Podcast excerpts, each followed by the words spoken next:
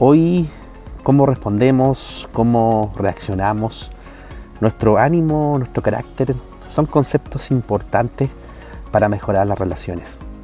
Hoy día nuestra sociedad, el mundo, nuestro entorno vive situaciones difíciles eh, en nuestro trabajo, eh, con nuestros amigos, con nuestra familia.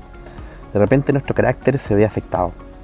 Es por eso que eh, hoy día queríamos compartir un pequeño trozo de lo que el Señor tiene para nuestra vida en este ámbito importante, que es nuestro ánimo.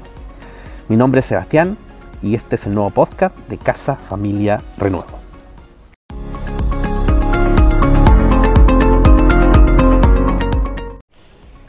Cuando nos enfrentamos a un nuevo desafío, a conocer personas, a un nuevo trabajo o a desarrollarnos en algún lugar, eh, suceden algunas cosas que son de repente impensadas. Eh, como todos saben, a lo mejor eh, yo llevo más de un mes en, una nueva oportunidad laboral y he tenido que aprender a conocer personas, a conocer ánimos, a conocer carácter, a conocer personalidades y eso sin duda hoy día eh, puede transformarse en una odisea. Y, también los que están al frente, los que me están conociendo a mí, también, porque son parte del desarrollo de, la vida cotidiana. Eh, y he aprendido también eh, a que cada persona tiene una diferente mirada, un diferente foco y, una disyuntiva diferente a la que tiene uno de ver las cosas. Por eso de repente hay situaciones tensas, hay situaciones complejas y, nos molesta, nos afecta cuando nos contestan mal, cuando hay problemáticas o también de repente nosotros mismos tenemos esos mismos errores que pueden afectar a terceros.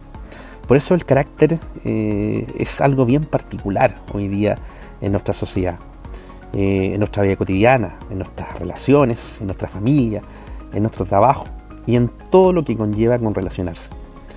Eh, hoy día nuestra sociedad se siente más ansiosa, más angustiada, más ofuscada, más depresiva y eso sin duda afecta de gran manera nuestro actuar y nuestra forma de desarrollarnos.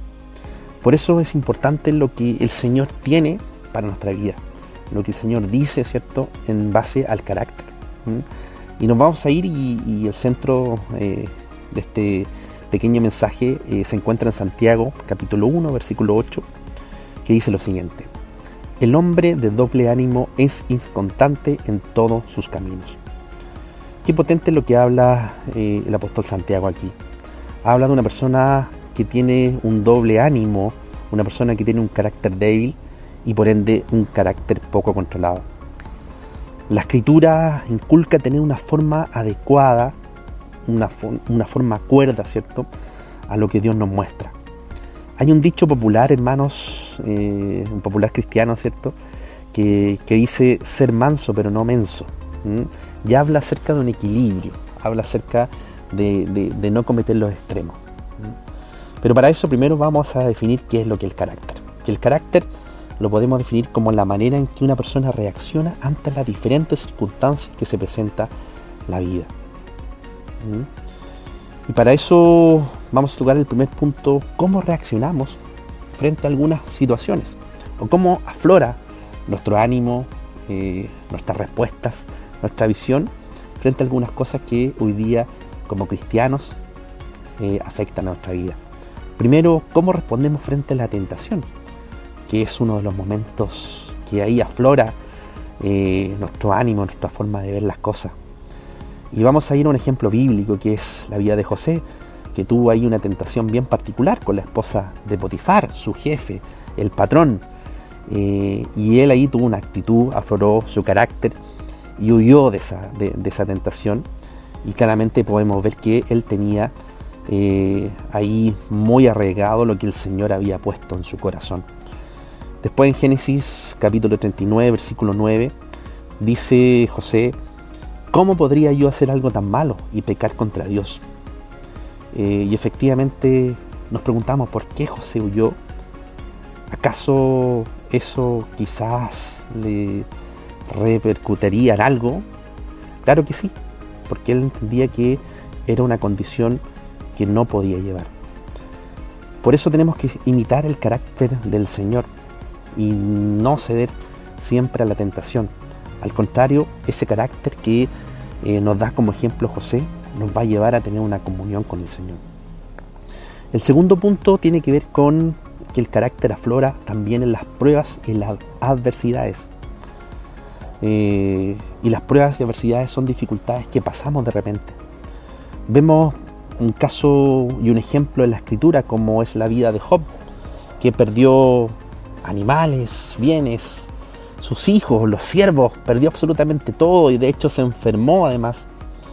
Pero en medio de toda esa desgracia, eh, él nunca eh, se fue en contra del Señor y nunca actuó de una mala forma, nunca respondió mal, nunca eh, mandó, como se dice también nosotros decimos, mandó todo a la punta del cerro o, terminó todo, sino que al contrario, eh, él se refugió en los pies del Señor y su carácter fue manifestado de una buena forma en un momento difícil.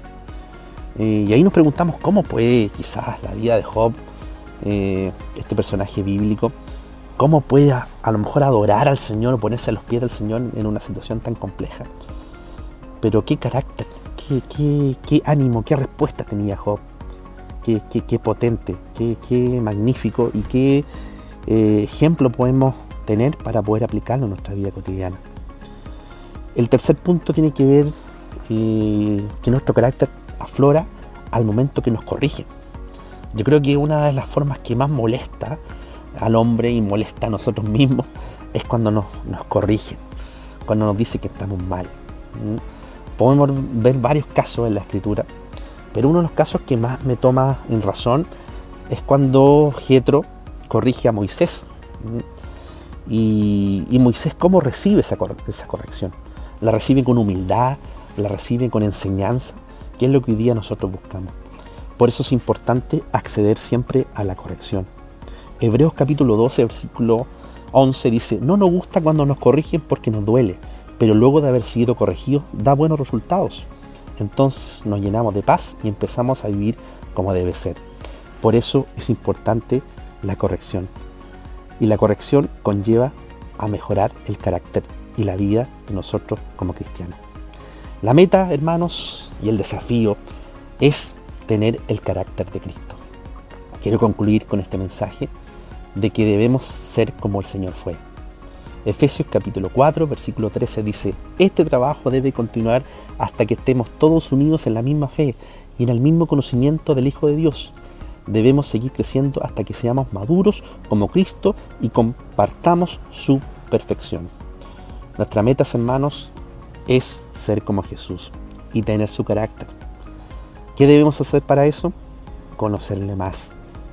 Y si nosotros queremos conocer más a una persona, tenemos que estar constantemente con Él, hablar con Él, compartir con Él, en oración, en conocimiento de la palabra, en comunión y en un vínculo genuino, que es lo que buscamos hoy día.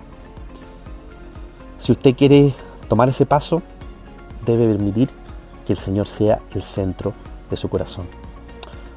Un abrazo grande y recuerde, seguimos juntos.